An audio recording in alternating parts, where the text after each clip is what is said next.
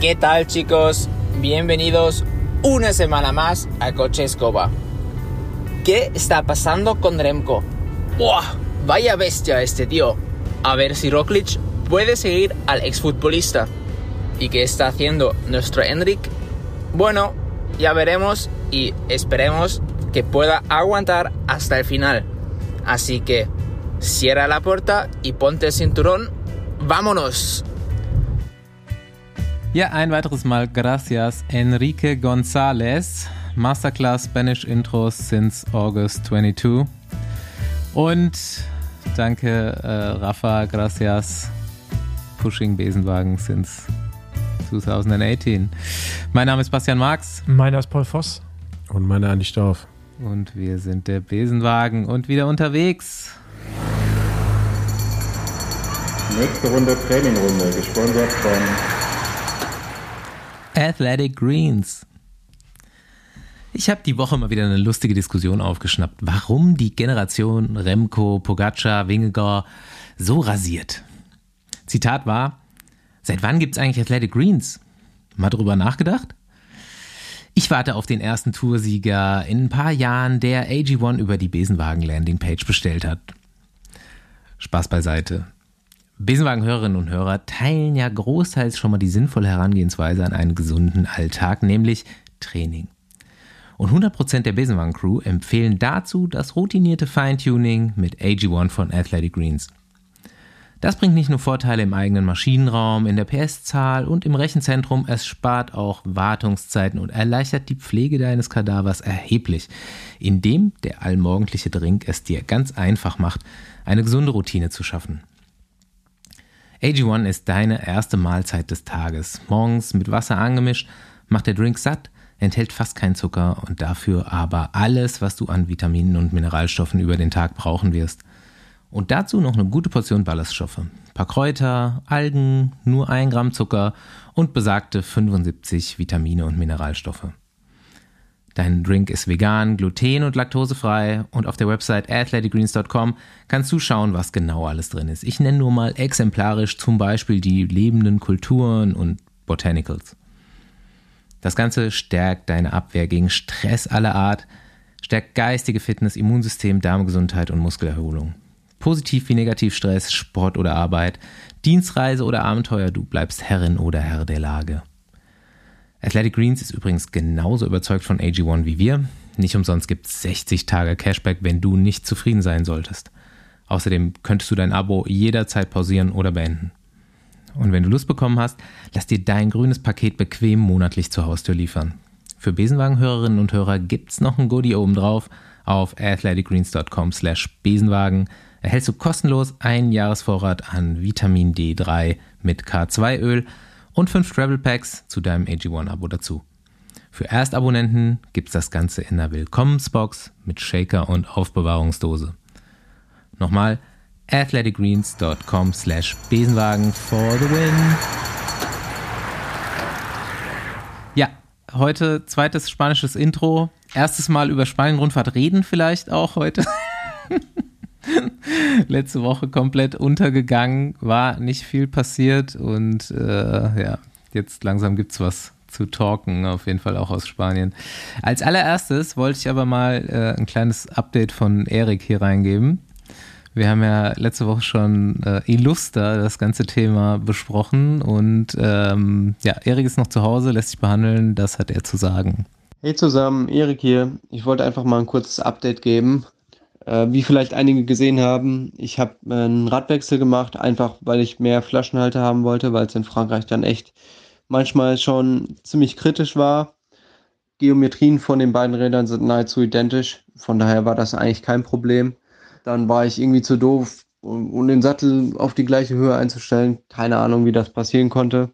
Und keine Ahnung, wie ich dann über 120 Kilometer nicht merken konnte, dass der Sattel anderthalb Zentimeter zu hoch ist.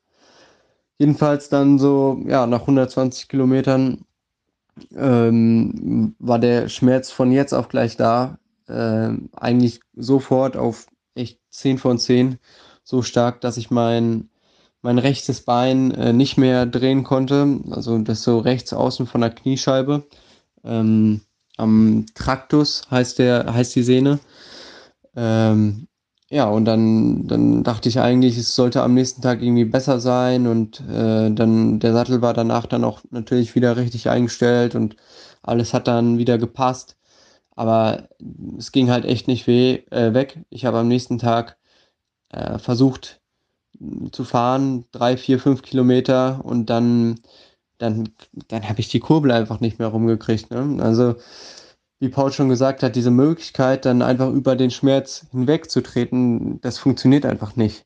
Ja, du trittst halt und du trittst komplett in den, in den Schmerz rein. Ähm, die Beine sind nun mal quasi das Wichtigste, was man zum Radfahren braucht. Die, wenn jetzt die Schulter gebrochen wäre oder ein Handgelenk oder was weiß ich, okay, dann kann man da immer drüber sprechen. Kann man dann irgendwo sagen, es gibt äh, Leute, die mit einer Knieverletzung oder was auch immer nach Hause fahren aber wir standen hier ehrlicherweise einfach an Tag 1 von der Vuelta und es waren noch 7300 Kilometer zu fahren.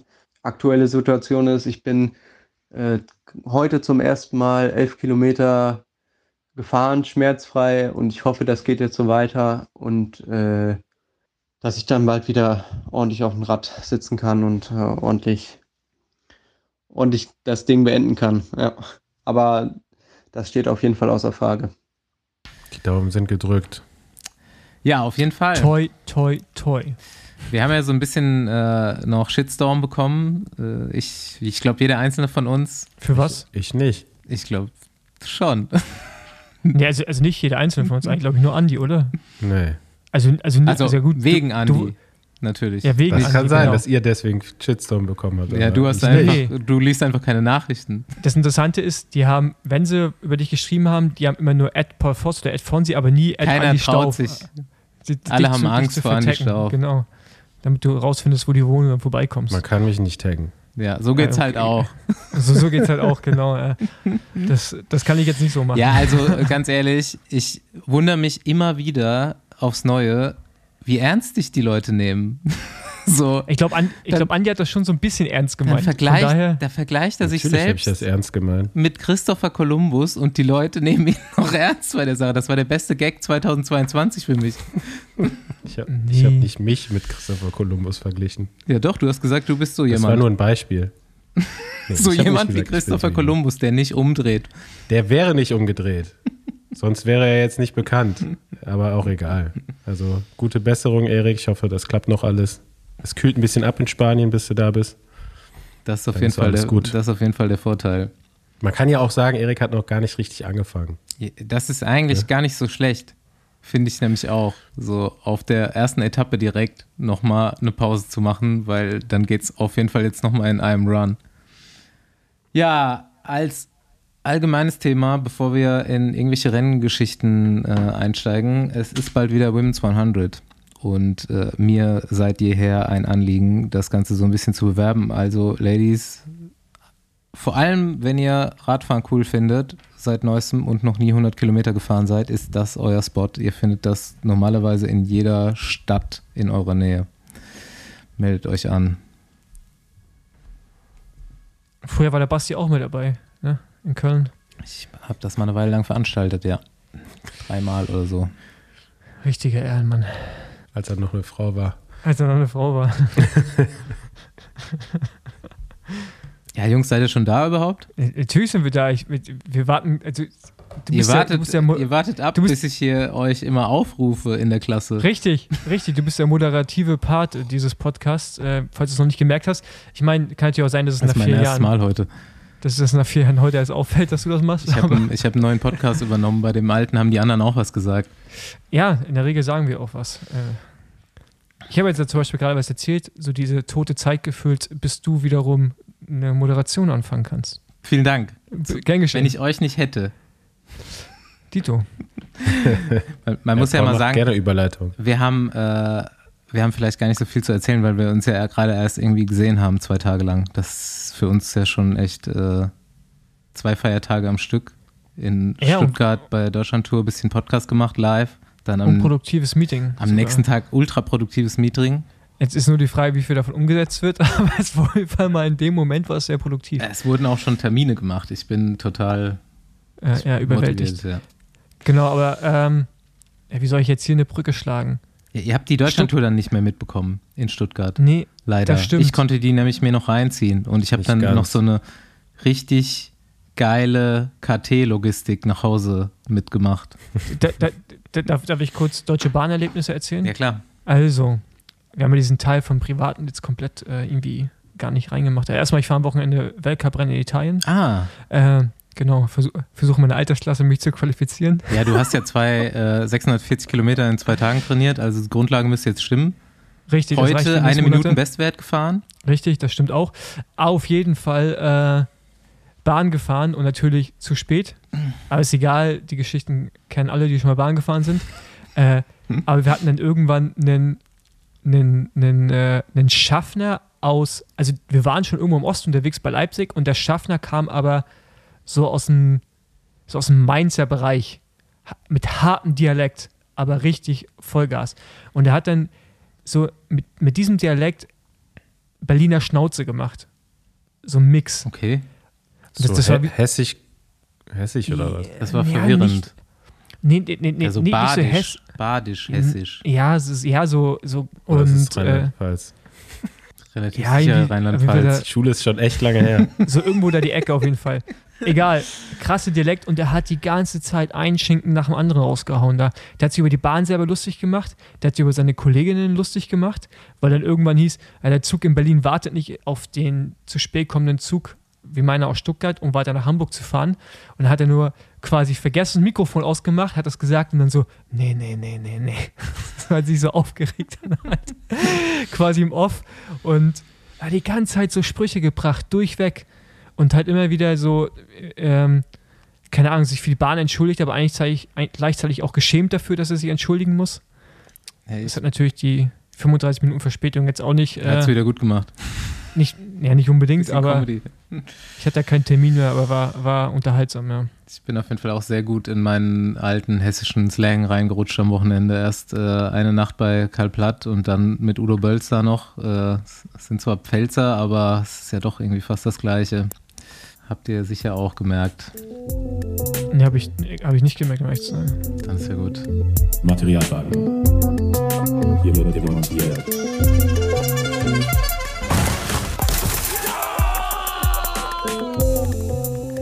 Gute, was Neues aus der Werkstatt.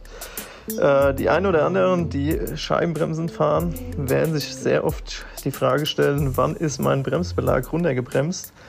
Im Normalfall würde ich euch jetzt Fotos zeigen, aber geht ja leider nicht. Aber ich habe ein sehr gutes Exemplar hier. Da war es schon zu spät, denn die Bremsscheibe hat schon den halben Bremskolben im Bremssattel weggeschliffen, weil von dem Belag absolut nichts mehr übrig ist. Die einen oder anderen kennen es, die anderen hoffentlich noch nicht. Ja, Deutschlandtour, komm, machen wir nochmal einen kleinen Recap hier. Wie hat's euch gefallen? Ich habe ich hab kaum was gesehen, um ehrlich zu sein. äh, nicht mal in Stuttgart habe ich was gesehen. Für mich war es irgendwie so ein bisschen Festival für die deutschen KT-Teams. Ein groß, Das- groß organisiertes. Festival für die deutschen KT-Teams. Die hatten Time of their Lives auf jeden Fall da. Alle. Von, von Management bis Fahrer. Ja, also es Alle- liegt jetzt, jetzt Natürlich auch so das größte Event, also Ja. mit Abstand so das größte Event, ne? Ähm, Man merkt schon, dass da so die ganze Logistik und Infrastruktur bei der Deutschlandtour halt deutlich besser funktioniert eigentlich bei, als bei anderen Rennen, die man so fährt, in, in der Kategorie auch. Also ich will jetzt die anderen Rennen nicht kleinreden, aber das wird ja schon immer groß aufgefahren von der ASO, äh, um dieses Rennen halt auch für die Zukunft immer gut darzustellen und zu stärken.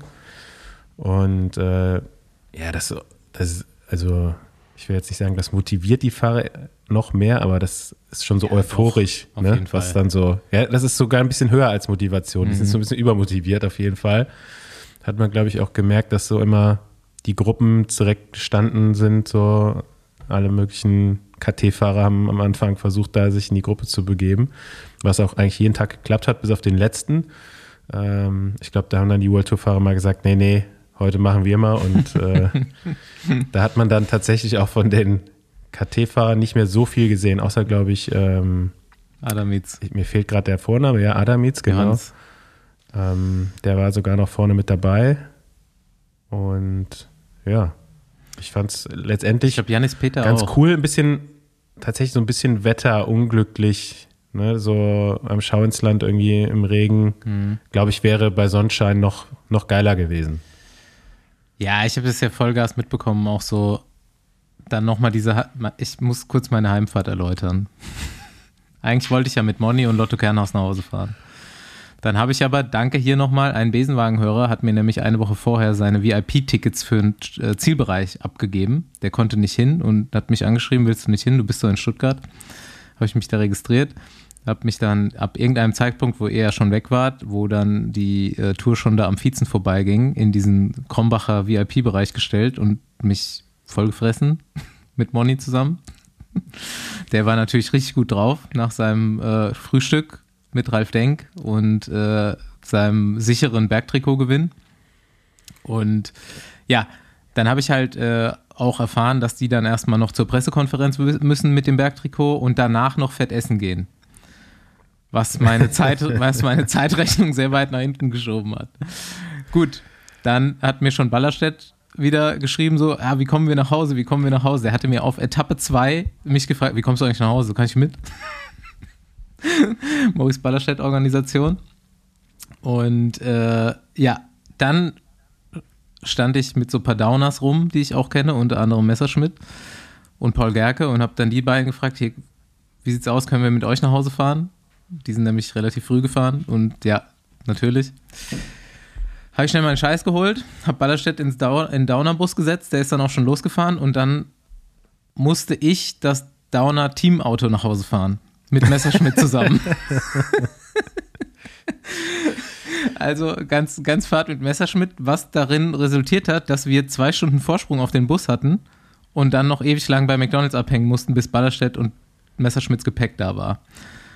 Auch richtig bescheuert. Aber so konnte ich mir die äh, Lila Memes Messerschmidt gewinnt am Schau ins Land Geschichte nochmal anhören, die mich sehr belustigt hat. Aber warum seid ihr mit der Messerschmidt nicht einfach geflogen? Ja. Ja, also auf Li- Lila Memes wurde der irgendwann in der Woche verteckt, dass er Schau ins Land gewinnen muss, sonst muss er äh, diverse, man konnte dann auswählen, welche Strafen er machen muss und er muss jetzt Everesting im Namatal machen. Was da irgendwo Spaß. ist, wo er wohnt. Aber er meinte halt, und das war ganz witzig, über diese Lila Memes Seite haben ihn anscheinend super viele deutsche Fans kennengelernt und haben ihn dann sowohl am Schau ins Land als auch auf jeder anderen Etappe total angeschrien. Und es war so, als wäre er so ein bisschen so ein Star. Ist dann auch schneller gefahren. Ja. Und noch ein gutes Zitat von Ballerstedt, kurz bevor wir zum Downerbus kamen, so. In seiner ihm eigentümlichen Art. Ja, die KT-Arzten, die kommen auch einen Berg hoch, so. Hätte ich gar nicht gedacht. Also, wenn man ihn nicht kennen würde, könnte man denken, er ist leicht überheblich, aber Nee, ist halt Maurice, ne? das ist Maurice. Das war auch ein Kompliment einfach. Ja, klar war es ein Kompliment, aber halt ein sehr verstecktes, muss man sagen. Ja, also in Stuttgart, die Begeisterung war schon krass. Also ihr wart ja weg, aber an diesem Viezencafé waren 200 Leute oder 300 Leute, die mussten dann auch die Straße vergittern. Die sind dann extra noch gekommen und haben da Gitter hingestellt. Und äh, Zielbereich war auch krass, war mega Stimmung und am Ende, ey, ist schon gut, so eine Tour in Deutschland zu haben. Fühlt sich schon okay an. Gerne größer machen. Ja, hat, hat man ja vorher eigentlich, also es war eigentlich wie erwartet, oder? Ja. War cool. Sag doch du jetzt mal so aus Lotto Kernhaus Perspektive. Ähm, ja, ich glaube, man kann da, also man kann es schon ein bisschen feiern, so das Ergebnis. Also vor allem der Gewinn vom Bergtrikot jetzt hier durch äh, Jakob Gessner. Ich glaube, das war so das höchst erreichbare Ziel bei einer Etappe. Darf ich es kurz sagen? Ich will Osttrainermäßig mein Sportler. Sportfrei. Sportfrei. Und ähm, ja, man hätte vielleicht nochmal auf einer Etappe mit einem Top Ten so geliebäugelt, aber man hatte auch keinen richtigen Sprinter dabei, ähm, der jetzt vielleicht auf den ersten beiden Etappen da vorne mit reinfahren konnte. Von daher mit der, mit dem Line-Up, was man da hatte, ähm, ja, alles erreicht, was es zu erreichen gab, würde ich mal sagen. Also man sieht ja schon, dass der, der Step zu der World Tour oder den Pro-Teams doch nochmal sehr groß ist für, die, für diese kleinen Teams.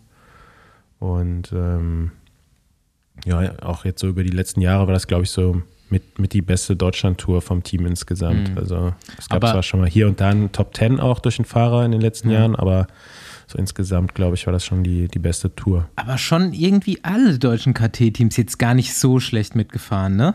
Man, man muss ja auch sagen, die Streckenführung waren von Vorteil dafür, Genau, ich es die Ich wollte es gerade sagen, dass äh, ich KT-Fahrer glaube, in die Gruppen geschafft haben.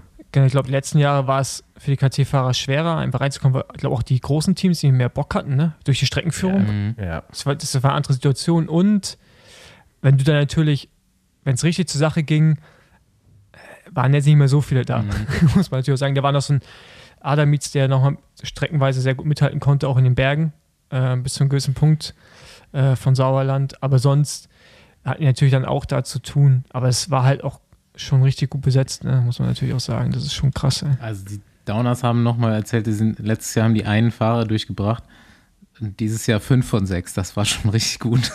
Ja gut, aber schlechter ging es auch nicht mehr. Also Ja. da ging schon gar nicht ins Ziel kommen. aber Ähm, ja, also ich glaube, die haben sich schon gut verkauft, die, die deutschen Conti-Fahrer.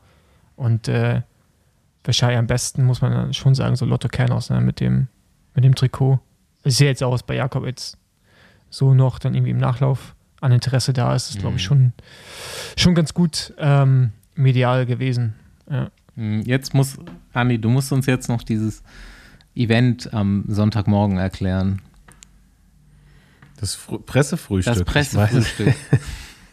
Ja, ich glaube, so alle Pressemitteilungen, die die Bora so macht, haben doch irgendwas so mit Essen zu tun, oder? Also, wenn du so ein Küchen. Der Ralf hat Küchengeräte natürlich- herstellen. Ich habe euch ja das äh, Buffet geschickt, ein Hast- Foto davon.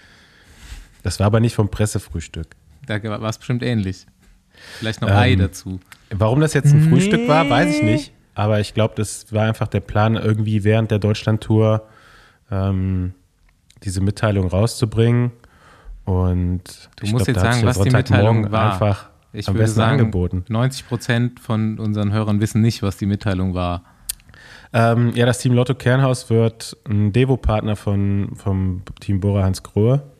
Ähm, Devo-Partner bedeutet so viel, dass ähm, die Fahrer aus dem U19-Team, was Bora ja auch noch ähm, ja, nebenbei, ja, nebenbei betreibt, ist vielleicht das falsche Wort. Also es gibt noch ein Irgendwie, keine Ahnung. U19-Team, das unter dem Namen Auto Eda fährt, was auch ein Sponsor vom Team Bora Hans Grohe ist. Und äh, ja, letztendlich ist auch T T äh, Ralf Denk der Teammanager von dem U19-Team.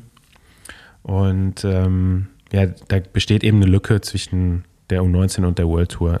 Die haben jetzt zwar in den letzten Jahren schon Fahrer direkt in, die, in das World Tour Programm geholt, was auch ähm, ganz gut geklappt hat, aber man, man hat einfach gemerkt, da ist noch ein Bedarf auch. Ne? Es gibt ja verschiedenste Typen.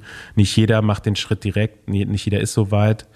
Ähm, und ja, dadurch äh, haben sich, hat sich Bora jetzt eben zwei Partner gesucht, um äh, den Fahrern noch die Möglichkeit zu geben, U23 zu fahren. Und das Und ist aber dem Team Lotto Kernhaus auch das Team Ja. KTM Tirol. Ähm, genau. Und ja, man, man will halt den Fahrern, wie gesagt, ein bisschen Zeit noch geben in der U23.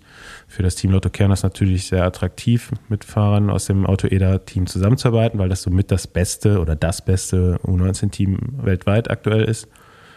Und ähm, ja, ich denke, das ist ein wichtiger Schritt, so insgesamt im Radsport auch ein Zeichen dafür, dass die U23-Klasse eben schon noch wichtig ist. Ich meine, man sieht gerade ähm, bei der Vuelta mit Remco Evenepoel einen, der direkt in die World Tour gewechselt hat, was aber, glaube ich, einfach die absolute Ausnahme ist. Ich meine, der führte gerade auch das Rennen ab, Ja. äh, an, hat äh, vor einer halben Stunde ähm, Roglic Angezündet im Zeitfahren. 50 Sekunden im Zeitfahren abgenommen. Also das ist eine absolute Ausnahme und das ist halt auch irgendwo ein Problem, dass sich halt junge Fahrer immer daran messen wollen ne, oder vergleichen und ähm, man muss da halt sehen, ne, der Typ ist halt komplett fertig entwickelt gewesen, als er 17 Jahre alt war oder 18, zumindest mal körperlich.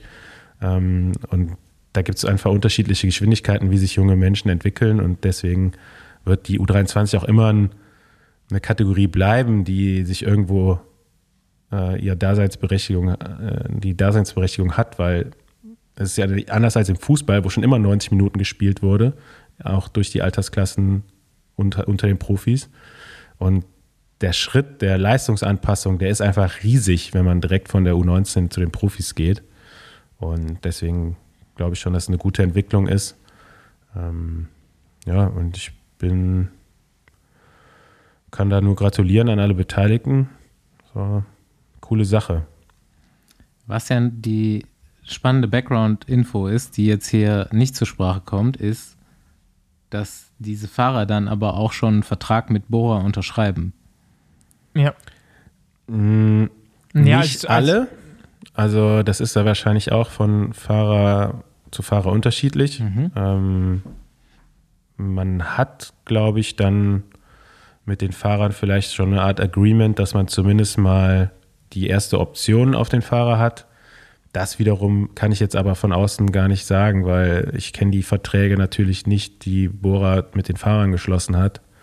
Ähm, die, die Verträge, die das, die Fahrer mit dem Team Lotto Kernhaus haben, die sind einfach ganz, ganz normal. Also da ist jetzt nichts Also ich habe äh, ja Besonderes dran. ich weiß nicht, ob ihr diesen Link geklickt habt, aber ich habe auf so einer französischen Bora Hansgrohe Fanseite hat irgendjemand rausgeschrieben, aus, dass er, da steht via Ralf Denk, dass die Fahrer Emil Herzog, Romé Pajour, der Kockelmann, wie heißt er, Mathieu, äh, Alexander Hayek und Marco Schrettel schon äh, Verträge mit Bora unterschrieben haben und nach ein, zwei oder drei Jahren ins Team wechseln, je nach Progression.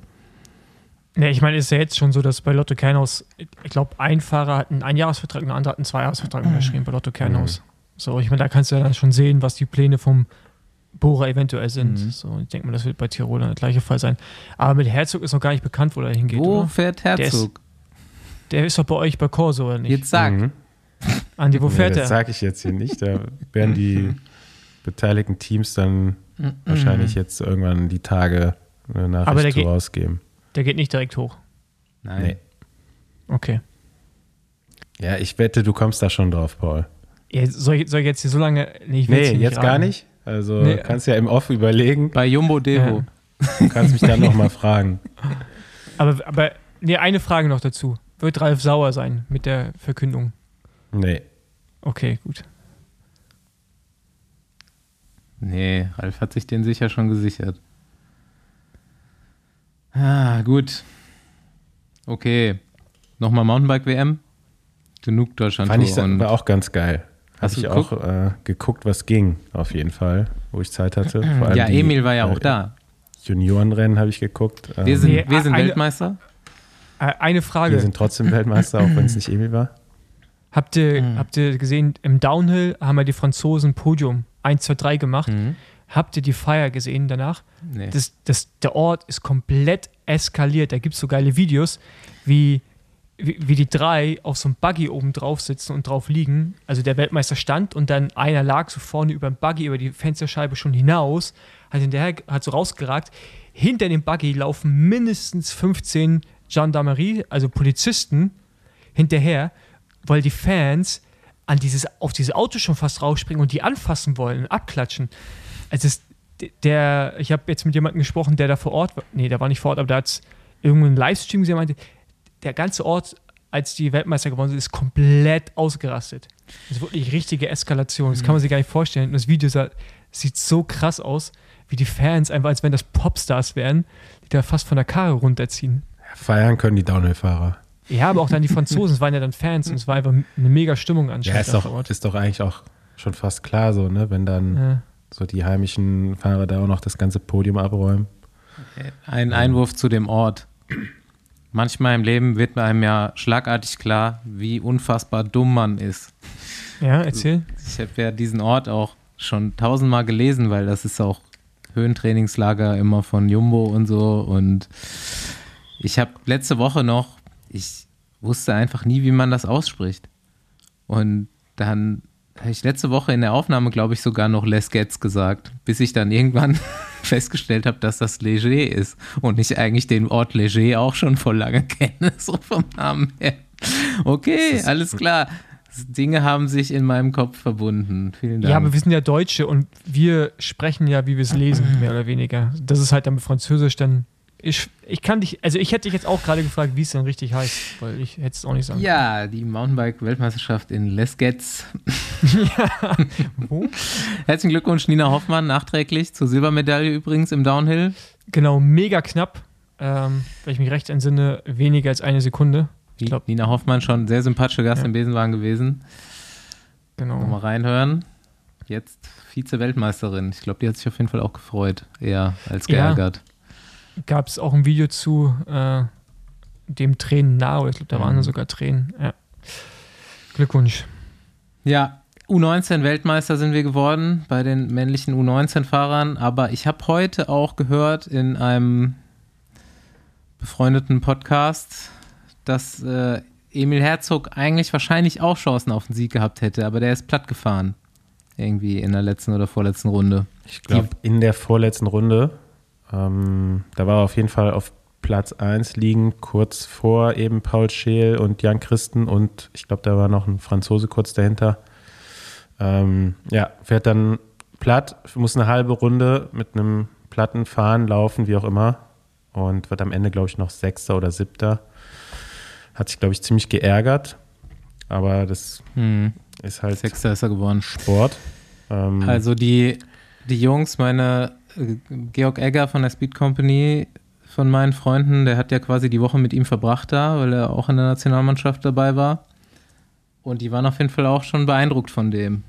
Es muss ein guter Dude sein auch. Er meint, er hat unfassbar viel gefressen.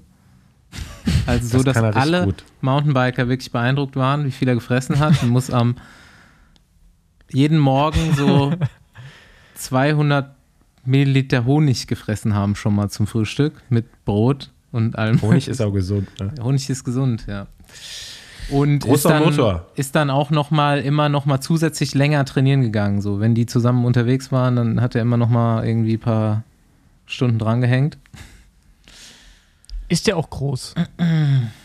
Mm, nee, groß wird jetzt, also ist nicht klein. Aber ich, was ist denn, was hat denn der so 1,83, 84, 85 so? Okay.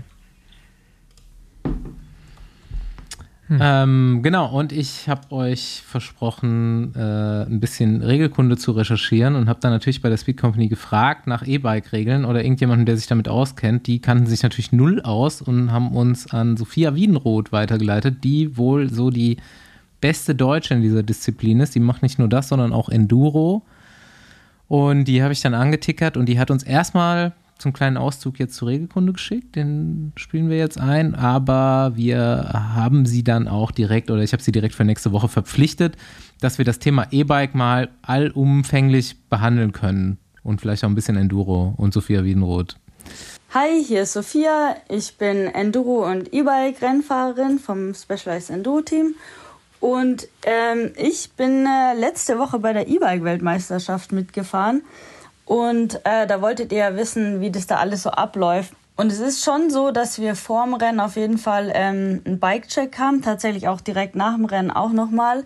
Und bei so einem Bike-Check wird eigentlich in erster Linie ähm, die Maximalgeschwindigkeit getestet. Also ähm, da wird natürlich ähm, vor allem auch eben der Radumfang, also vom Hinterrad äh, abgemessen, um daran halt auch zu sehen, wie schnell das äh, Rad ähm, beschleunigen auch kann.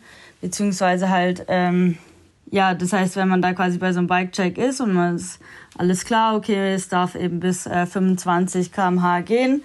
Dabei hat man sogar eh auch eine 5% Toleranzlinie ähm, Linie sogar noch.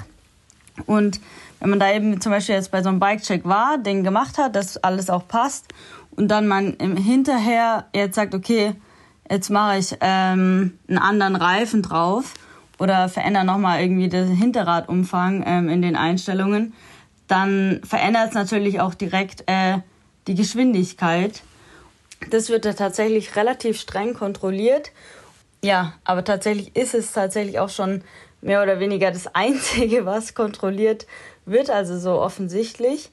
Ähm, was eher, ja, glaube ich, nicht so kontrolliert wird, ist tatsächlich, wie viel Watt man direkt so äh, als Unterstützung bekommt. Also was ich so gesehen habe, ist tatsächlich, dass die, die Bosch-Leute, die treten irgendwie mal kurz ins Pedal und haben irgendwie direkt irgendwie 500 Watt unter, unterm Sattel. Aber da sind auf jeden Fall tatsächlich ganz schön viele Unterschiede. Ähm, und alles andere, würde ich sagen, ist noch sehr Larifari, wenn man es so ausdrücken darf. Also meine, mittlerweile gibt es ja auch echt viele äh, Motorenhersteller. Also, ja, da gibt es natürlich verschiedene Herangehensweisen, wie stark man so, so einen Motor ähm, ja, hochdreht. Ähm, und das ist tatsächlich ähm, ein Problem, weil die Strecken hier, das muss man sich so vorstellen, also viele kennen ja so einen typischen ähm, Cross-Country-Kurs, wie der halt so aussieht, so ein bisschen paar technische Feature, ein bisschen Uphill dabei, ein bisschen Downhill und wir im E-Bike, wir fahren tatsächlich meistens denen ihre Abfahrten sind unsere Uphills, also wir fahren denen ihre Abfahrten hoch und haben dann auch noch mal zusätzlich ein paar andere Abfahrten noch mit dabei. Also der Kurs an sich bei so einem E-Bike-Rennen ist extrem technisch. Also wir fahren halt eigentlich so gut wie nie Schotter oder nie irgendwie Asphalt, sondern wirklich nur technisch. Und das ist auch, ja, das, was es am Ende auch so ein bisschen interessant macht, weil man braucht wirklich so eine spezielle E-Bike-Technik, die, die man nicht so einfach hat. Also man hat ja auch gesehen, Peter Sagan ist ja da auch mitgefahren. Ähm, und der ist ja bei uns mit dem Team mit gewesen. Und ich muss schon sagen, ich war tatsächlich auch überrascht, wie ernst er das genommen hat. Also wirklich hat er jedes Training wahrgenommen und hat, keine Ahnung, so viele verschiedene Linien ausprobiert und auch so Zeitvergleiche gemacht. Aber auch, ja, Peter Sagan hat am Ende da, ähm, hat es nicht in die Top Ten geschafft. Ähm, ja, ich würde sagen, das, damit beschäftigen wir uns nächste Woche ausführlich, oder? Also ich meine, ich weiß, also 25 hört sich für mich erstmal langsam an, im Rad, Rennrad-Kontext, aber natürlich auf dem Mountainbike ist das schon schnell und vor allen Dingen. Ist ja bergauf, ne? Dann. Genau. Vor allem bergauf ist das dann schon, glaube ich, hart. Wie Durch den Wald ist bergauf sind 25 km glaube ich, richtig schnell, oder? Ja, genau, das meine ich ja gerade, was ich letztes Mal auch schon beschrieben habe, glaube ich. Ne? Es geht ja dann auch so über Hindernisse. Hatte. Also, ne, ja. wie, ich, äh, wie wir schon gehört haben, sind die Downhills, so die Trails, die die runterfahren müssen, dann die Uphills für die E-Bikes. Und der Motor reicht bis zum Schluss. Im Turbo-Modus. Krass. Krass, okay. Ja, okay. Nächste, nächste Woche steigen wir ein. Ich werde dann auch nochmal das Tuning komplett recherchieren. Vielleicht nochmal auch einen extra Experten dazu. Da, da, stellt, da, stellt, sich mir jetzt halt echt die Frage, warum man das, warum man diese Disziplin macht, aber ja, das ist, können wir vielleicht also, nächste Woche auch klären. Da habe ich ja jetzt so von Herstellerseite aus so ein paar Einblicke oder habe auch tatsächlich mit Karl Platt am Wochenende viel darüber geredet. So, alle Hersteller müß, müssen sich jetzt irgendwie Gedanken machen, wie sie das E-Bike positionieren. Man verkauft halt super viele von den Dingern, aber wie positioniert man sich jetzt damit? Und das ist halt so der Versuch, das in irgendeiner Sportlichkeit zu positionieren. Aber Meinung von Karl Platt war, und da kann ich eigentlich einwilligen, eigentlich interessiert es kein Schwein. So, diese, diese E-Bike-WM interessiert nicht die Leute, die wirklich E-Bikes sich kaufen und nicht die Leute, die Fahrradsport ohne Motor machen. Weiß ich nicht, da, ob sich das nicht irgendwann mal auch durchsetzt. Ja, aber Mountainbike ist ja schon so eine Nische. Und da packst du auf die Nische. Ey, mit Mountainbike ist kein Motor Nische. noch viel mehr Sinn.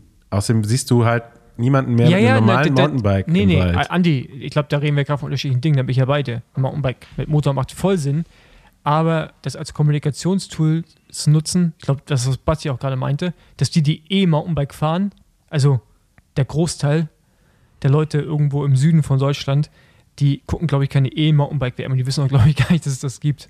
Ja, also, also ich, ist ja auch ganz jung noch, ne? Muss mir nächste Disziplin. Woche auch nochmal diese Enduro-Disziplin erklären lassen, weil da macht das ja wohl scheinbar auch Sinn, wenn man das macht. Ja, da musst du ja berghoch fahren. Ich ja. raff's gar nicht, genau. aber berghoch wird nicht gewertet, wird nicht getimed. Nee, aber das ist das Ding halt, dass du. Bist ja trotzdem weniger ja, Du kaputt. musst berghoch fahren. Ja, genau, bist kaputt halt dann, ja.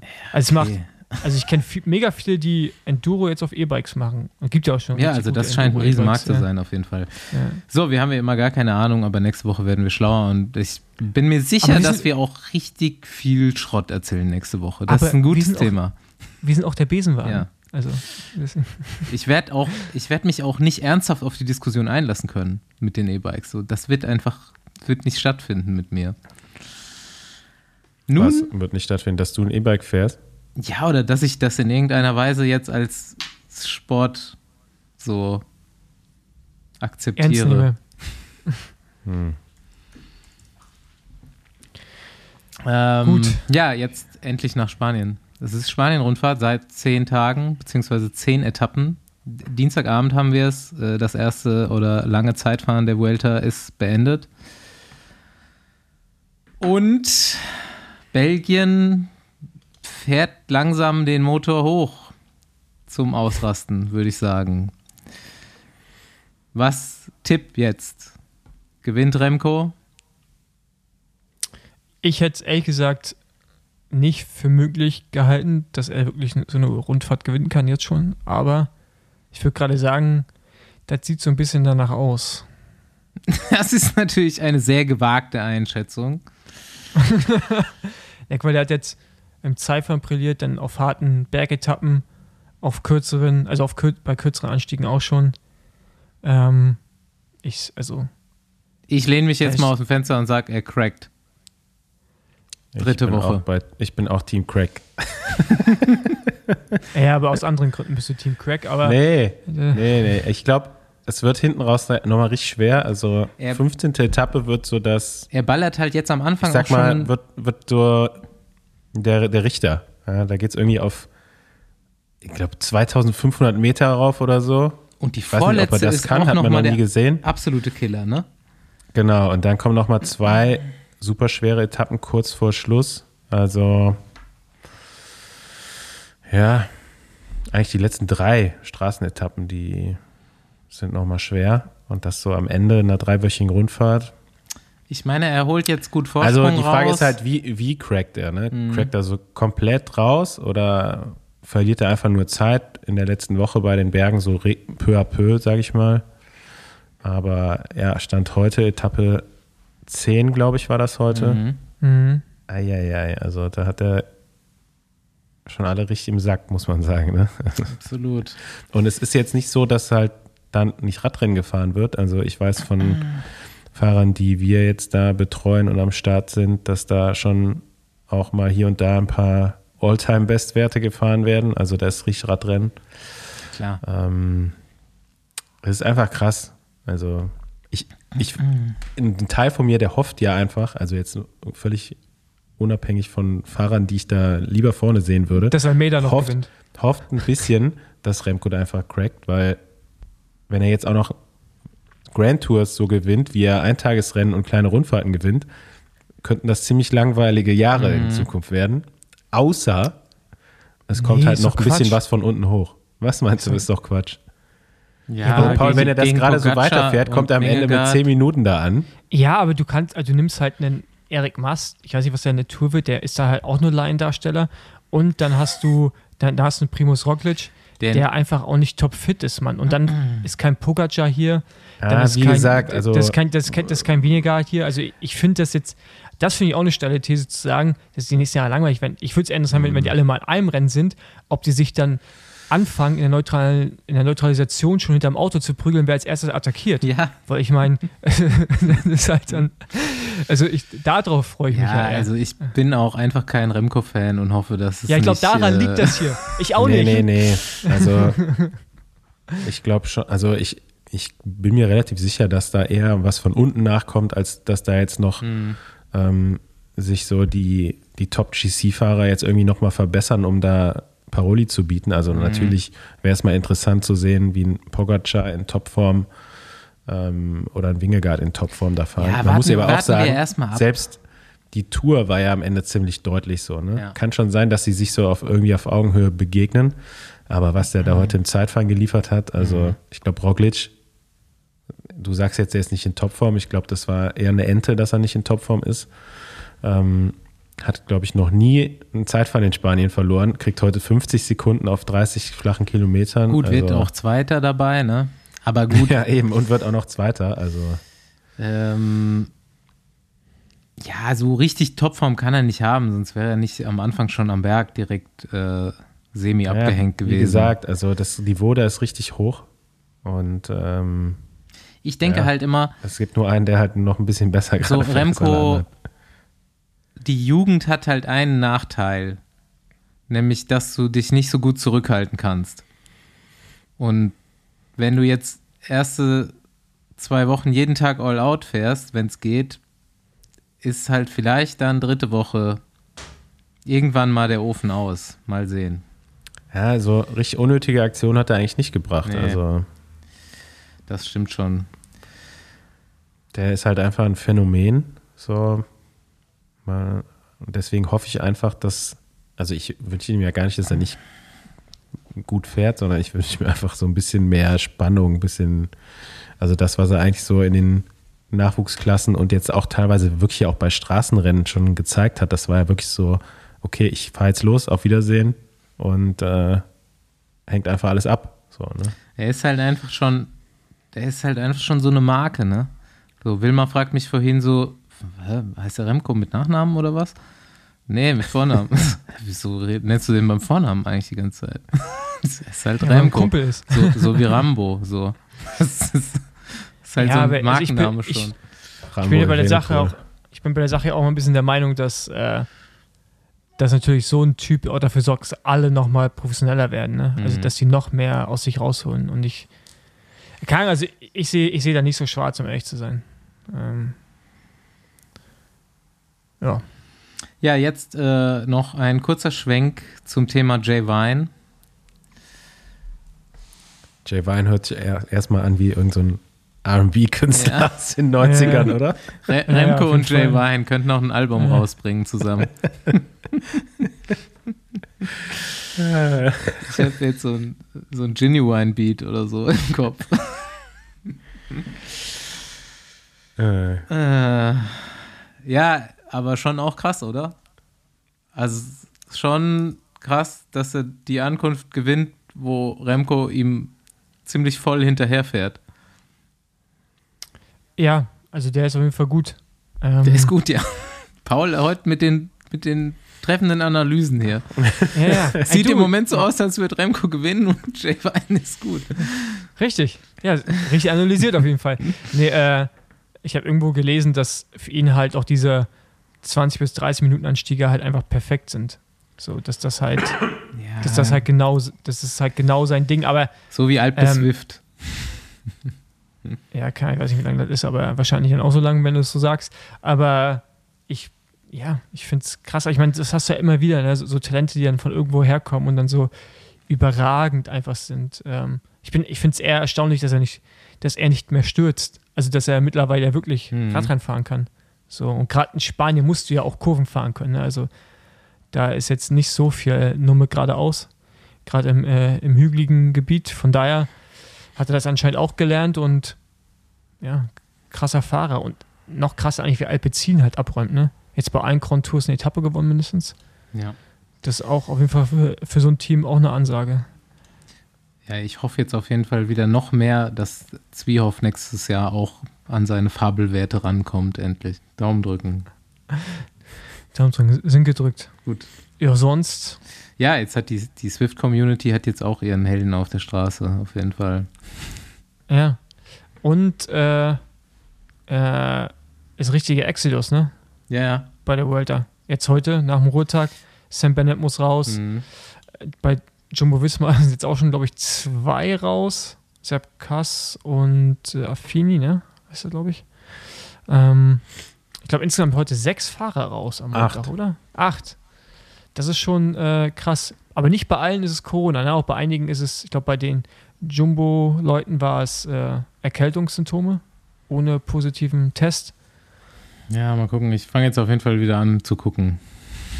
Ab jetzt, ab jetzt World- bin ich drin. Heute habe ich Ich geguckt auch. Zeitfahren. Cup angeschaut, ja. Richtig, richtig gut für Fernsehen gucken. ja, ich habe schon geguckt, aber ist nicht so gut für meine Nerven aktuell. Hast du äh, die? Deviation heute von Ja, du hast es ja nicht gesehen, Paul. Sonst würdest du jetzt nicht. Warum, warum ist das passiert? Ja, Theo stürzt eine Etappe, verliert irgendwie fünf Minuten oder so. Nicht, Ach, der, aber, auf, auch auf der Etappe ist er gestürzt, weil er so viel Zeit verliert. Ja, ja. Ähm, Ah. Almeida fährt heute im Zeitfahren kurz vor Ziel in die Ableitung für die Autos rein, verliert 20, 30 Sekunden, also Was ist los Könnte- bei Corso? könnte besser sein. Ja, eigentlich läuft gar, auf der anderen Seite gar nicht so schlecht. Mats Pedersen, Mats Pedersen grünes gewinnt Trikot. grünes Trikot. Sam Bennett jetzt nicht mehr mit dabei, ähm, sieht gerade dann noch ein bisschen besser aus. Ah ja, weil wir gerade von Trikots reden, Überleitung zu T-Shirts. Ja, perfektes Hey, Timing. Das war gut, ne? Ich hatte es fast vergessen. Also ihr könnt bei uns im Shop übrigens noch äh, aktuelle Welter-T-Shirts kaufen und wenn ihr Bock habt, auch noch Tour-T-Shirts. Äh, und wenn ihr noch ein paar Teile übrig habt, packt euch noch so eine Musette ein. Oder eine schöne Parkscheibe. Ich glaube, mehr haben wir nicht. Könnte ich demnächst auch einfach an so einen Straßenstand damit stellen, Paul. Ja.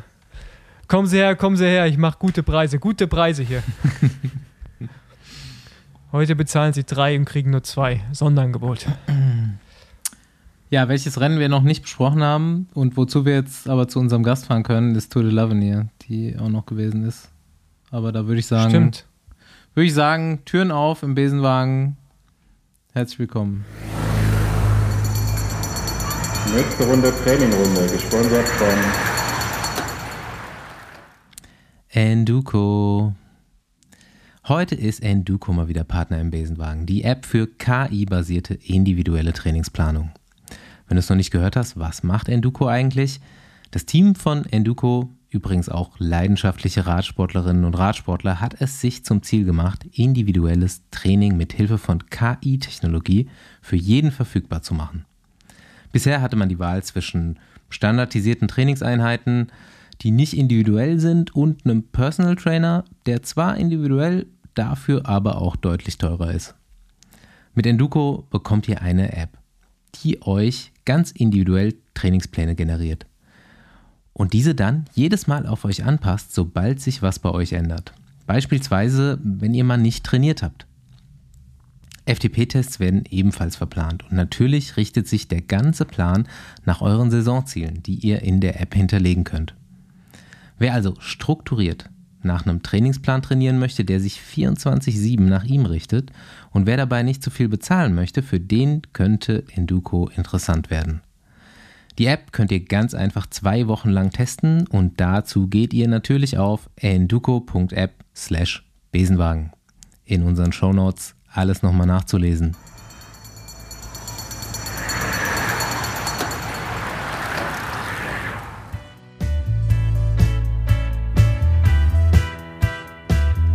Ja, äh, Türen auf im Bus. Ich habe es eben schon gesagt, wir sind ins Allgäu gefahren. In Bregenzer Wald habe ich gerade gelernt, nach Scheideck, wo Familie Steinhauser wohnt. Wir haben nämlich Georg Steinhauser bei erstmal seinen Eltern wahrscheinlich besucht, ne? Genau. Servus, Georg. Hallo, freut mich. Hi. Moin. Ja, schön da. Ich habe hier erstmal Google Maps angeschlossen und äh, geguckt, wo du da steckst. Und da bist du wahrscheinlich auch aufgewachsen, oder? Hier bin ich aufgewachsen. Ähm, tatsächlich finde ich es auch zum Radfahren eigentlich eine der schönsten Gegenden, da man wirklich am See gut flach fahren kann. Ähm, aber dann auch nach Österreich und in die Schweiz ähm, gute Berge hat. Also natürlich. Gibt den berühmten Fender oder wie der heißt, ne? Ja, genau, Pfänder. Das kennt er. Und tatsächlich mittlerweile eine ganz äh, gute Trainingsgruppe, oder? Also theor rein theoretisch. Da wohnen ja jetzt auf der Österreicher Seite einige Radprofis aus Deutschland. Das stimmt. Das stimmt. Das, äh, Und Wir äh, sind viele oder mehrere Profis. Ähm, ja, auch Matthias Brendle, ähm, der wohnt ja ab, der wohnt, ja. Dann ja, die ganzen anderen Fahrer, ähm, Ackermann, Schwarzmann, ähm, Buchmann auch, ne? Buchmann. Äh, aber Jan Lippert. ja, tatsächlich bin ich mit denen noch gar nicht so viel gefahren. Ähm, ja, ich hatte früher ja mal noch die Ausbildung. Ähm, und bis jetzt, oder seit Ausbildung, seitdem die Ausbildung rum ist, ähm, ist sich noch nicht so viel ausgegangen. So, ich stelle dich jetzt nochmal kurz dem breiten Publikum vor. Georg Steinhauser. Aktuell bei Education First Easy Post unter Vertrag. Zusammen mit äh, unserem gemeinsamen Freund Jonas Rutsch seid ihr, glaube ich, die einzigen zwei Deutschen, wenn ich das richtig sehe, ne? Genau. Und ähm, ja, was muss man wissen? Vater Tobias Steinhauser bei Telekom gefahren und Neffe von Jan Ulrich. Da drauf kommen wir noch. Leute werden sich denken, was? ähm, genau, war der Radsport lag jetzt so familiär nicht so fern, wenn wir jetzt mal so darauf kommen, wie du zum Radsport gekommen bist. Ich äh, mache kurz einen Schnelldurchlauf, dann ins Detail. Ich habe gelesen, du hast auch auf dem Mountainbike angefangen. Genau. Und ähm, bist dann so spätestens in den Junioren Richtung Kader und Nationalmannschaft gegangen, ähm, bist dann 2021 bei Tirol KTM gefahren, die haben wir heute in der Folge schon erwähnt als neuen Ausbildungspartner von Ausbildungsbetrieb von Bora Hansgrohe. Und ähm, dieses Jahr ist dein erstes Jahr in der World Tour bei Education First Easy Post. Genau. So war. Ja, sag mal, wie das war so im Hause Steinhauser früher. Ähm, ja, tatsächlich, also klar, ich wusste, dass mein Vater Radprofi war oder so und so, aber das hat mich alles gar nicht so, ähm, so beeindruckt. Ich kann mich jetzt auch nicht dran erinnern, irgendwie, dass er jetzt ähm, ja, halt Radprofi war. Ähm, ich wusste halt, dass er mal weg war und so, aber da war ich halt noch relativ jung und alles. Ja, er ist 20 Jahre alt übrigens, der Georg. Ja, Hab genau. Glaube ich, gerade vergessen.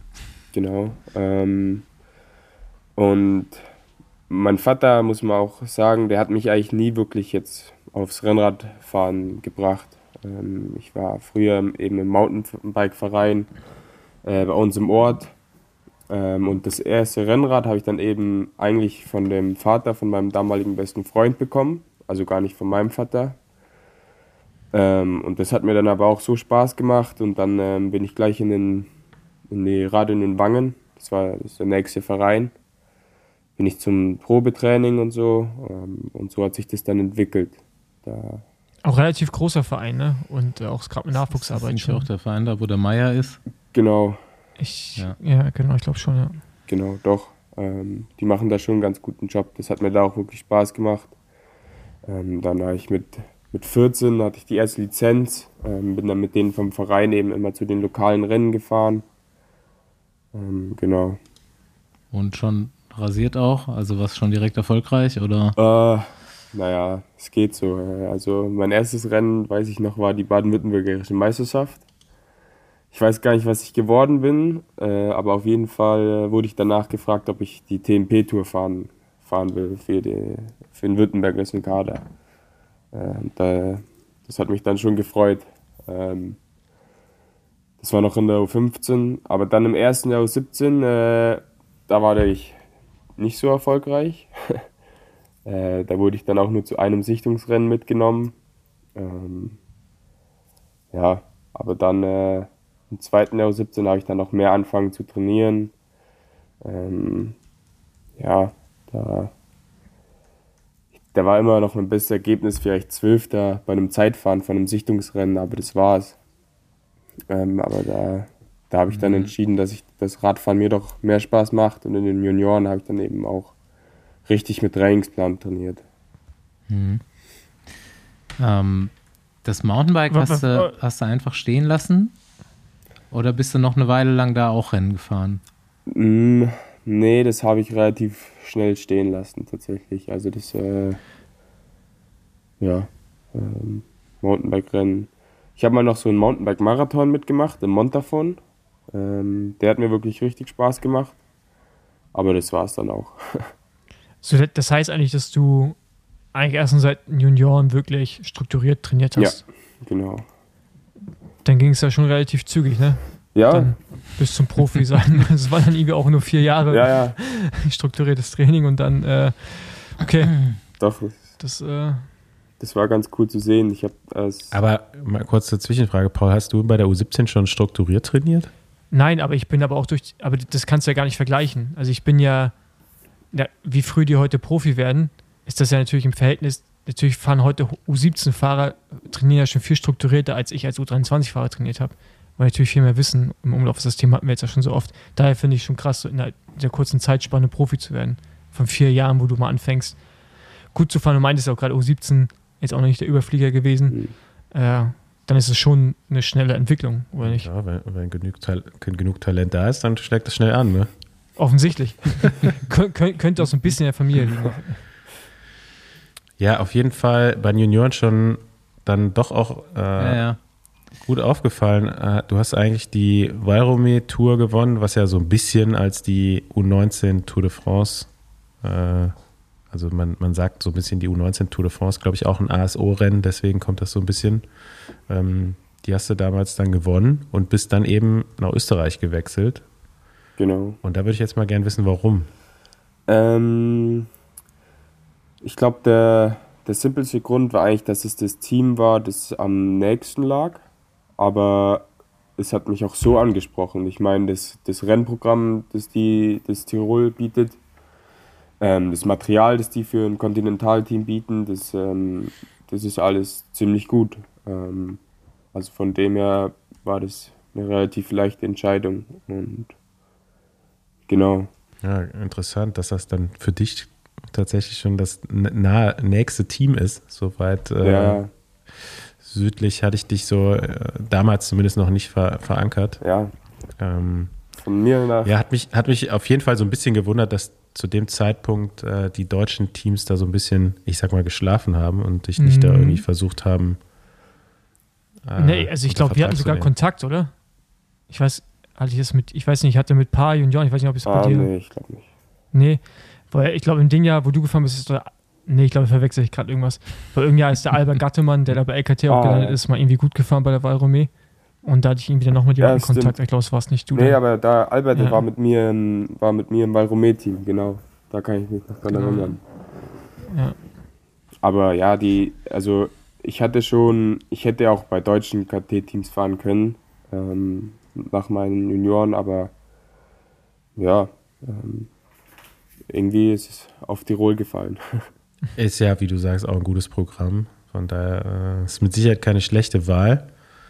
Und bei der U23 bist du mir dann eigentlich aufgefallen, weil für mich warst du immer ein besonders schlauer Rennfahrer schon, auch wenn du quasi noch am Anfang der U23 warst und noch nicht so viel Erfahrung hattest.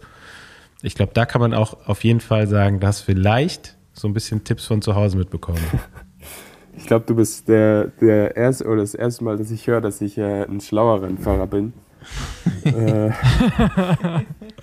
weil äh, tatsächlich höre ich öfters, ähm, ja, dass ich äh, eher so meinen Kopf ausschalte und einfach äh, attackieren gehe. Ähm, ja, ich weiß nicht, natürlich kriege ich ab und zu Tipps von meinem Vater, ähm, aber es sind tatsächlich, sagt er selber, dass sich das von früher zu heute so viel mhm. geändert hat äh, er kann eigentlich gar nicht mehr mitsprechen.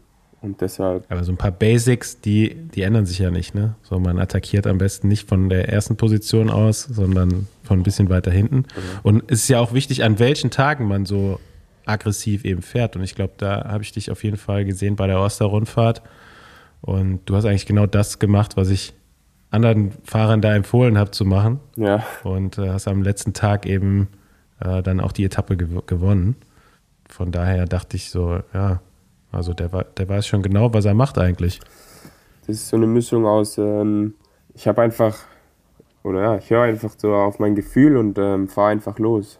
Ich weiß noch, bei der Außer-Etappe, da haben die Beine einfach Nein gesagt. Ähm, aber aus irgendeinem Grund bin ich trotzdem losgefahren und dann äh, ja, haben die Beine auch aufgemacht. Okay, dann doch. Haben die Beine doch zugestimmt. Ja, ja. Alles klar. Okay, we, we agree that we disagree. okay, let's go. ja, nice. Ja, dann hast du seit zwei, zwei Jahre in Österreich verbracht. Hm. Was hast du da noch so für, für Erinnerungen dran? Oder wer war da dein bester Kumpel in dem Team? Oder gab es da sowas, was gab es gute Stimmung? Ja, allgemein ähm, bin ich da mit, mit jedem richtig gut ausgekommen. Ähm, ich finde es auch so, also im Nachhinein würde ich es eigentlich genau so nochmal machen, dass ich wirklich in ein U23-Team gehe. Ähm, ich glaube, es ist, es ist ganz cool, wenn man mit einfach noch mit Gleichaltrigen ähm, ja, noch ein bisschen Rennen fährt. Ähm, ja, und dann hatten wir auch, ja, ich bin mit dem Mechaniker, der war der war wie ein Teammate, der sportliche Leiter, mit dem sind wir auch super ausgekommen. Also es hat wirklich, es hat mir wirklich sehr gut gefallen da bei Tirol. Ich baue mal äh, klassische Besenwagenfrage ein. Hast du schon mal im Besenwagen gesessen? Nee, ich war tatsächlich bei der Valromé, äh, bei der Lavenier vor drei Tagen. Ah ja. Äh, ziemlich knapp davor, äh, aber dann kam der, der Schweizer äh, Svonier und der hat mich dann mitgenommen. Also bin ich dem, bin ich dem Besenwagen gerade noch so entgangen. Ja, wollen wir da mal bleiben? Bei der Lavinier? Ja, gerne. Zwischenfragen? Ja. Genau. Ja. Denn die ist ja jetzt sehr, sehr aktuell gerade gewesen. Michael Hessmann wird Dritter. Äh, lange geführt. Ihr habt das Teamzeitfahren gewonnen. Und äh, du sagst schon, macht auch Spaß, mit gleichaltrigen Rennen zu fahren. Sah, sah aus wie eine gute Truppe da. Und äh, sag erstmal, was schiefgelaufen ist. Äh, bei mir ist schiefgelaufen, äh, gleich am Anfang, die äh, hatte ich ja eineinhalb Wochen oder gerade bei der Anreise zu der Tour de La, die war ja davor, äh, hatte ich auf einmal einen positiven PCR-Test. Mhm. Äh, und dann musste ich da tatsächlich ein bisschen pausieren. Ähm, ja, zur, zu Lavenier ging es mir dann schon wieder gut. Ich hab, war davor auch trainieren, sonst wäre ich natürlich nicht gestartet. Ähm, wusste aber, dass die Vorbereitung natürlich nicht ideal war. Ähm, ja, aber dann liefen die ersten Tage doch für das Team und äh, auch für mich ähm, wirklich ganz gut. Äh, ich meine, nach dem Mannschaftszeitfahren, das wir gewonnen haben, ähm, ja, hat ja Michael Gelbe übernommen und äh, Hannes, Luis und ich, wir waren ja noch in den Top 5. Ähm, also da waren wir in einer guten Ausgangssituation. Aber am Tag drauf, da ging es schon ein bisschen in die Berge und da habe ich schon gespürt, boah, es, es, geht nichts richtig vorwärts. Ich weiß nicht, ob es da auch schon, äh, ob das noch Nachfolgen von Corona waren. Aber dann habe ich da relativ schnell entschieden, dass es äh, mehr Sinn macht für mich, ähm, jetzt fürs Team zu arbeiten, anstatt dass ich da meinen eigenen Ambitionen nachgehe. Es war natürlich schwer so einzusehen, aber ähm, ich meine, die anderen, die waren alle super drauf und auch so, wir haben uns richtig gut verstanden. Deshalb hat es gut gepasst.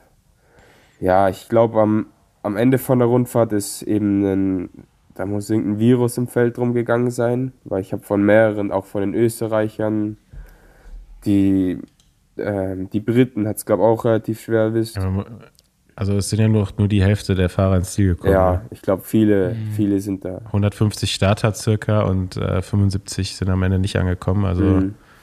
da war auf jeden Fall was los. Ja, ja. Ähm, am Anfang, ja, wir haben natürlich, dann überlegt man immer, ob es jetzt irgendwie an, an irgendeinem Restaurant, also an einem Hotel, irgendwie Lebensmittelvergiftung war, weil ähm, viele haben sich dann übergeben müssen. Also ich und Luis eben auch. Also Luis Lewis. Ähm, hm. Ich hatte dann noch Fieber. Ich hatte tatsächlich bis gestern noch Fieber. Ähm, also es war nicht so schön. Okay, das ist schon krass dann, ne? Ja, ja. Auf jeden Fall. War das deine erste Lavenier? Äh, nee, letztes Jahr bin ich auch schon gefahren. Okay.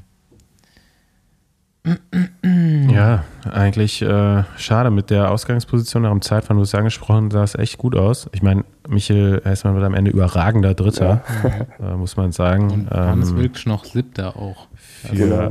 äh, ja, Hannes. Für einen Fahrertyp wie, wie Michel, also glaube ich schon echt krass da im Hochgebirge mit, ich glaube 1,90 ist er groß oder so.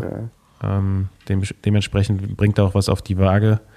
Äh, ja, da am Ende Gesamtdritter zu werden, ist echt überragend. Also. Ja, ähm, ich war mit ähm, Michel auf dem Zimmer ähm, und am Anfang hat er selber, oder hat er selber noch gesagt, ja, ähm, über die Berge kommt er eh nicht. Und dann, äh, ja, also aber äh, ja, er ist dann wirklich richtig stark gefahren. Er, er, hat dann im gelben Trikot alles gegeben und ähm, also da, äh, das war wirklich richtig stark. Aber auch Hannes, ja, okay, Hannes hatte einen schlechten Tag.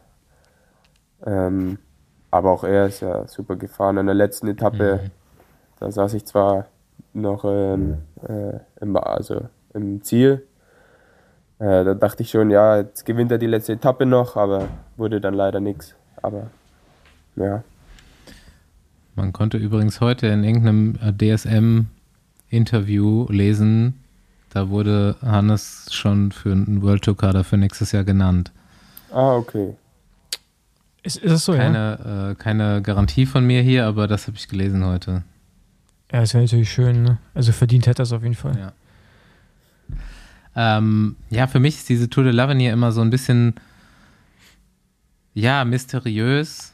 Keine Ahnung. Es ist halt eine, eine U23-Rundfahrt, die wird immer als, äh, ja, die, die wichtigste U23-Rundfahrt und Riesenniveau und so weiter. Und du hast ja jetzt seit diesem Jahr auf jeden Fall so ein bisschen den Vergleich zur World Tour und zu dem Niveau. Das hätte ich gerne mal gewusst. Wie war es für dich im Vergleich zu einer, weiß ich jetzt nicht, eine Romandie oder was du dieses Jahr gefahren bist? Bei der Lavinier ist auf jeden Fall so, dass viele viel nervöser sind. Mhm. Ähm, es, wird, es gibt viel mehr Stürze, ähm, es wird viel mehr reingehalten. Das ist einfach wie Krieg. Tatsächlich. L'Avenir ist Ja, einfach auf- Krieg, da wird jeden Tag Auf gekämpft. den ersten Etappen ist es tatsächlich wie Krieg, ja. Ähm, ich weiß noch, auf der, auf der ersten Etappe, ist, äh, da sind wir ja eigentlich das ganze ähm, Rennen hinterm Feld her gefahren und dann 30 Kilometer vor Ziel sind wir nach, zu, zusammen nach vorne gefahren. Also das war dann eigentlich auch die richtige Taktik. Da das haben wir sicher, hatten wir sicher am wenigsten Stress. Weil es war wirklich ab ja, Position 100 wollte da wirklich noch jeder nach vorne. Ja, aber wir sind ja, wir sind ja sturzfrei durchgekommen. Das war gut. Und ja, das, das Leistungsniveau, natürlich bei den World Tour Rennen ist es, da werden die, da wird noch viel mehr nach Teams gefahren als bei der Lavenier. Ähm, Mhm. Das ist natürlich auch einer der größten Unterschiede. Ich hatte nur bei irgendjemanden gesehen, es gibt ja diesen Twitter-Account, der sich vor allem um U23-Rennen kümmert ne? Mhm. und die begleitet oder also schaut. Der meinte, dass halt mittlerweile einfach so krass strukturiert aussieht. Schon so fast wie bei, bei größeren Rennen, also so zumindest was das Hinterherfahren angeht. Und ihr seid ja auch, wie du schon erwähnt hast, öfters mal vorne gewesen. Ähm, das finde ich ist auf jeden Fall auch eine, eine, eine krasse Änderung zu dem, wie ich es früher wahrgenommen habe, weil da war halt einfach nur, da war wie so ein Juniorenrennen. Die laufen ja einfach attackieren rein den ganzen Tag ohne überhaupt eine Struktur. Ähm, ja. Aber es ist auch krass, dass jetzt mittlerweile einfach bei Eurosport übertragen wird, ne? Mhm. Oder zumindest Nur im die letzten GCM-Player. Etappen, ne? Ja. Die Etappen vorher konnte man irgendwie im Internet im Stream gucken. Ich glaube, das liegt vielleicht auch so ein bisschen daran, dass halt jetzt mittlerweile doch schon mehr Profis dabei sind. Ne? Früher waren es ganz, ganz wenig bis gar keine Profis. Also jeder ist dann auch irgendwo einen Profivertrag gefahren. Und jetzt hast du einfach viele Teams dabei, ähm, wo auch fast nur noch Profis mit am Start sind. Ne? Also ich glaube, die Norweger, ähm, die haben alle schon irgendwie ihr, ihre Zukunft in trockenen Tüchern. Und natürlich fahren die dann als Team vielleicht nochmal viel gewillter zusammen als jetzt Nationen, wo ja mehr Amateure dabei sind, die sich alle noch selber empfehlen wollen. Ne? Also ich glaube, ich weiß nicht, wie du das jetzt aus deiner äh, Sicht siehst, ähm, Georg, weil du hattest ja jetzt da jetzt in dem Sinne auch keinen Druck, nochmal Leistung zu zeigen, um dich für höhere Aufgaben zu empfehlen, sondern also der, der, der Anspruch wäre der eigene gewesen. Ne? Wenn ich jetzt hier gewinnen kann, dann fahre ich um Sieg und wenn ich halt nicht gewinnen kann, ähm, dann fährst du halt als Helfer mit. Wenn du jetzt noch keinen Profivertrag hättest, wäre es vielleicht anders.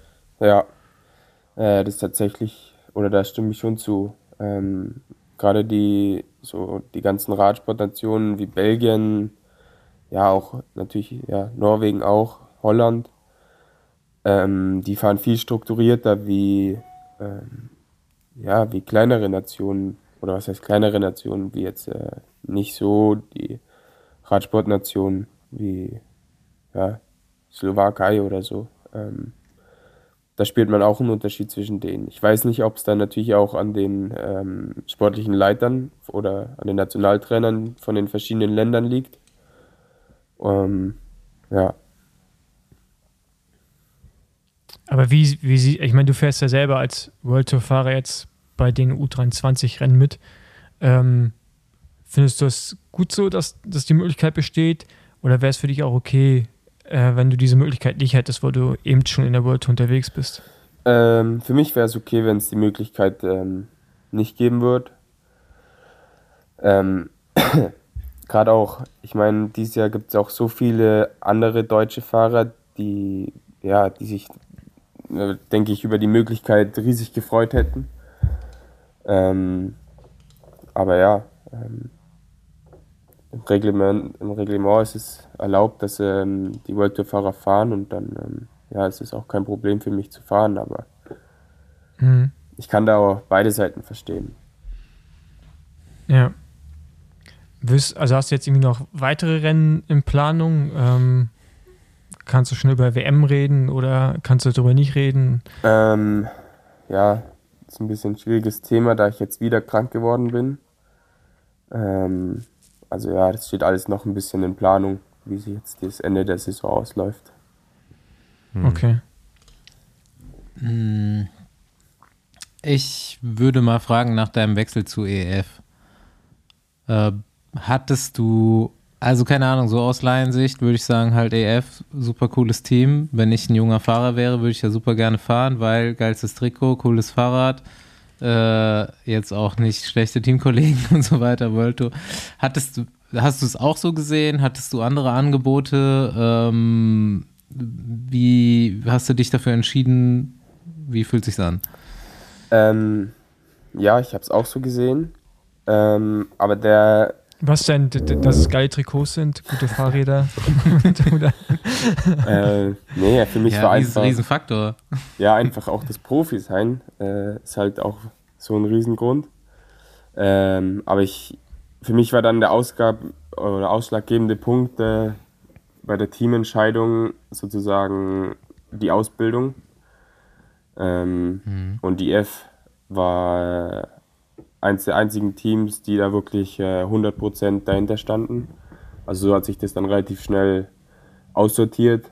Ähm, ja, ich habe dann noch ähm, mit Deolo gesprochen. Die fanden es nämlich auch ähm, ganz, ganz cool mit der Ausbildung und äh, wollten mich da auch noch mit der Ausbildung unterstützen. Ähm, ja, aber am Ende war es dann IF.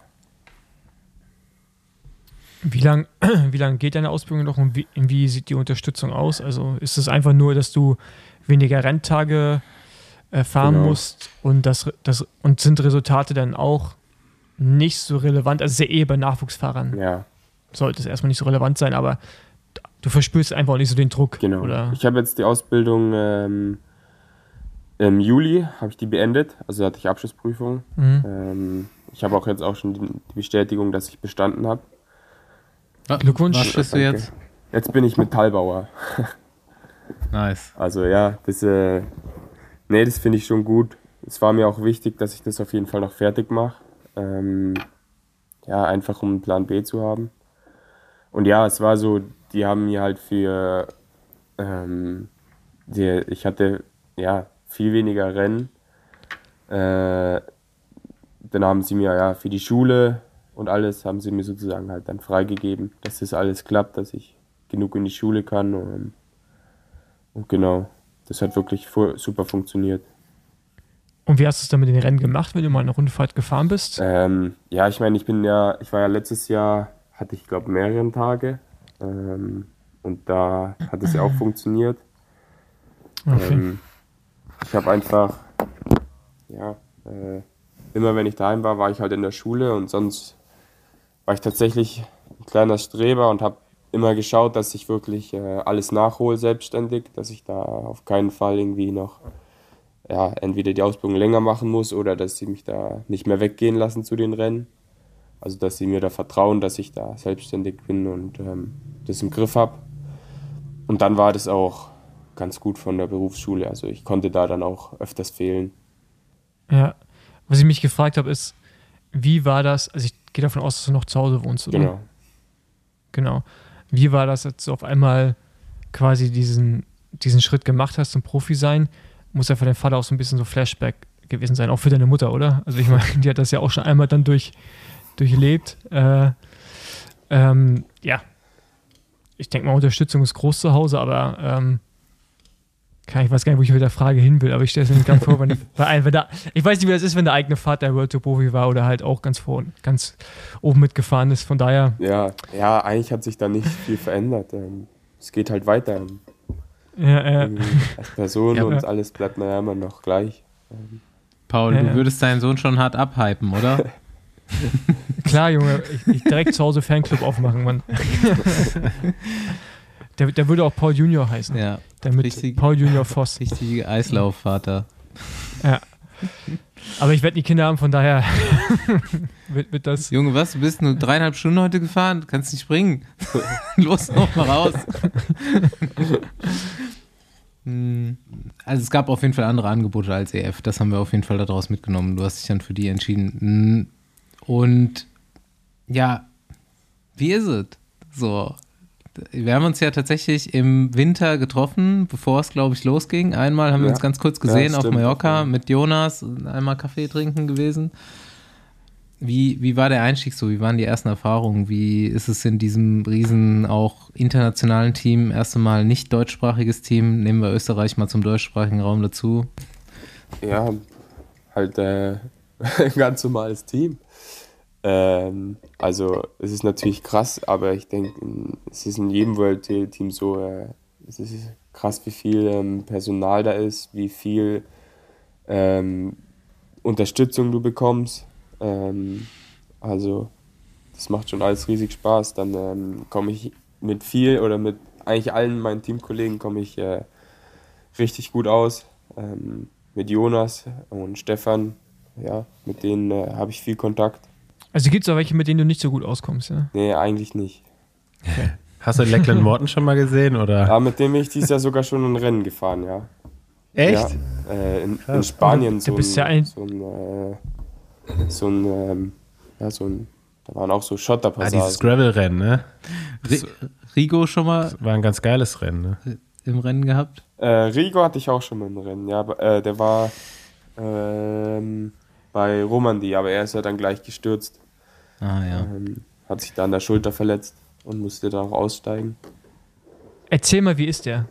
Rigo ist Ist, ist, ist das so ein bunter Vogel, wie der, im, also wie der bei Instagram rüberkommt? Oder? Ja, so ein, äh, aber er ist super nett. Äh, also auch gleich zu mir als Neoprofi. Er, hat, oder er kennt mich ja nicht. Er hat mich gleich, ist gleich auf mich zugegangen, hat mich gleich äh, nett begrüßt. Also das fand ich schon sehr sympathisch.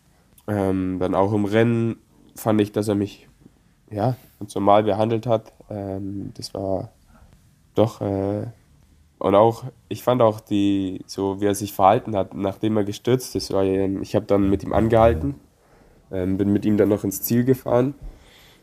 Äh, ja, und das fand ich schon ein bisschen beeindruckend, dass er eigentlich immer dann ähm, ja, äh, positiv geblieben ist, äh, immer gesagt hat, ja, es geht schon, äh, ist nicht so schlimm. Ähm, er hat auch eigentlich, ich fand es krass, so, der, er hat die Schmerzen gar nicht richtig gezeigt und dann ist er am Abend ins Krankenhaus. Ähm, dann ist er zurückgekommen zum, äh, zum Abendessen äh, und wir dachten alle, ja, es ist nichts und er so, ja, es ist halt gebrochen. Ähm, also er ist ein harter Hund auf jeden Fall. Aber es fand ich cool, wie er wirklich immer halt, ja, immer positiv gedacht hat. Ich ich habe bei Rigo immer nur noch dieses Zitat von oder diese Aussage von Patrick Lefevre im Kopf, der meinte, dass Rigo der einzige mit richtig Selbstbewusstsein ist von den Fahrern, die er kennengelernt hat. Ah, Dem kannst du, dem kannst du sagen, was du willst, den kriegst du nicht klein. das kann ich mir gut vorstellen, ja. Ja, Romondi auch äh, dein bestes Resultat gewesen, dachte ich mir auf jeden Fall auch da im Prolog Achter geworden, dachte ich mir erstmal, Ja, oh, nice, Gut, guten Tag erwischt. Ja, das war cool. Ähm, tatsächlich wurde ich zu Romandie nämlich erst äh, ja, einen Tag bevor es losging äh, angerufen, weil bei, ah, bei Lüttich oder bei irgendeinem Rennen, wo davor war, ich glaube es war Lüttich, sind eben so viele gestürzt. Da war ja der große Sturz. Ähm, und dann musste ich da einspringen, dass ähm, das IF überhaupt starten kann. Ähm, wir waren dann auch nur zu fünft am Start. Und ja, das kam ziemlich unerwartet, dass ich da dann beim Prolog so gut war. Ja, dann bist du jetzt auch bei der Deutschen Meisterschaft Fünfter. Mhm. Fährst schneller als Michael Hessmann, Mhm. ähm, wo wir alle wissen, dass er gut Zeit fahren kann. Äh, ist es jetzt auch so die Richtung, in die du dich entwickeln willst oder kannst? Oder äh, was, was für Pläne gibt es? Was hat das Team mit dir vor? Was hast du mit dir selber vor? Ja, äh, Zeitfahren ist auf jeden Fall irgendwas, das ich jetzt für mich entdeckt habe. Das macht mir Spaß und es läuft auch. Also natürlich, Also, also im U23-Bereich war es noch nicht so. ja, Dein- doch, da, ich war eigentlich schon immer ganz gut im Zeitfahren. Äh, aber letztes Jahr bei der U23 DM bin ich zu spät gestartet. Ähm, Ah. Und ich Okay. glaube, sonst wäre ich auch, ja, von mein, mit meiner Zeit wäre ich, glaube ich, Dritter oder Vierter geworden. Also von dem her lief es eigentlich immer schon ganz gut. Und, äh, und dieses Jahr war aber, ja, das Material ist halt top. Ich glaube, das macht schon auch nochmal einen, einen Satz drauf, also einen Unterschied. Ähm, ja, Zeitfahren macht mir auf jeden Fall Spaß. Äh, Bergfahren macht mir auch Spaß. Und Rundfahrten fahren macht mir auch Spaß. Ähm, Aha. da, Das ist eine gute Mischung. Und aus- Für einen Rundfahrer vielleicht. Und aus den Sachen äh, ja, probiere ich halt irgendwas zu machen, aber mal schauen, was, was daraus wird. Aber du hast vom Team jetzt kein, gibt jetzt kein, kein Masterplan quasi Nee, mit nee, dir. Okay. Was macht dir denn nicht so Spaß? Äh, Sprinten Okay. oder ja. Allgemein, ja. Äh, ich meine, wenn ich jetzt als erstes in den Berg reinfahren muss, dann schaffe ich es schon, dass ich äh, als erstes in den Berg reinfahre. Aber ich mag ich mag es jetzt nicht äh, unbedingt da, keine Ahnung, die ganze Zeit richtig reinzuhalten. Ähm, Hm. Also so Eintagesrennen in den Ardennen und so hast du jetzt noch nicht wirklich ausprobiert, aber Nee. ist das was, was so, was vielleicht im nächsten Jahr mal kommt oder? Ich denke schon. äh, Also nur 23 bin ich ja auch ein paar gute Eintagesrennen gefahren. Also wenn ich mich richtig äh, vorbereite auf ein Eintagesrennen, dann läuft es eigentlich auch. Hm. Bei der Lombardei-Rundfahrt für U23 warst du Dritter, glaube ich, ne? Ja, genau. Da, ähm, Ja. da bin ich dann auch schon ja, fünf Tage davor mit meinen Teammates angereist ähm, und habe dann schon in Italien trainiert, dass ich da keine Reise in den Beinen habe. Äh, und an dem Tag war ich wirklich super drauf. Äh, aber ja. Also mich interessiert das so ein bisschen, ne? Wie, also du selber willst so ein bisschen Richtung Rundfahrten gehen. Ähm, wie ordnet sich das Team dich da so ein oder haben die da noch gar nicht so, so viel zugesagt? Nee, bis jetzt haben. Und gucken sich das gerade noch ein bisschen an. Ja, bis jetzt gucken die sich noch ein bisschen an, weil ich halt eben immer noch, dieses Jahr habe ich sozusagen immer noch äh, halbtags gearbeitet und halbtags trainiert. Ähm, und dann war ich sozusagen ja, immer krank und habe trainiert. Also ich habe sozusagen noch gar nie so richtig wie ein Profi gelebt. Äh, und ich glaube, nächstes Jahr oder ja, ab jetzt wird es auf jeden Fall so, dass ich ja, wie ein Profi leben Okay. kann. Da scheint noch ein bisschen Potenzial zu sein, auf jeden Fall. Ja. In alle Richtungen. Man weiß ja nie, aber Sounds good. Ähm, ja, wir hatten eben schon so, was dir Spaß macht, gefällt im Radsport und was nicht. Was macht dir denn Spaß und gefällt dir außerhalb vom Radsport und was nicht? Irgendwelche weirden Hobbys, irgendwelche, keine Ahnung, was, was, was machst du sonst so? Ähm, Im Winter gehe ich viel Skifahren und Skitouren. Ähm, das macht mir Spaß, das finde ich cool. Ähm, tatsächlich macht mir. Was? Die, die Süddeutschen wieder, sage ich. Die Möglichkeit haben nur so wenige Leute in Deutschland. Ja, das stimmt. Das stimmt. äh, und tatsächlich macht mir eigentlich, also Metallbauer, also die Ausbildung, wo ich gemacht habe, die Arbeit macht mir auch Spaß. Dann, äh, ja, natürlich ab und zu Party machen. Das gehört auch auf jeden Fall dazu.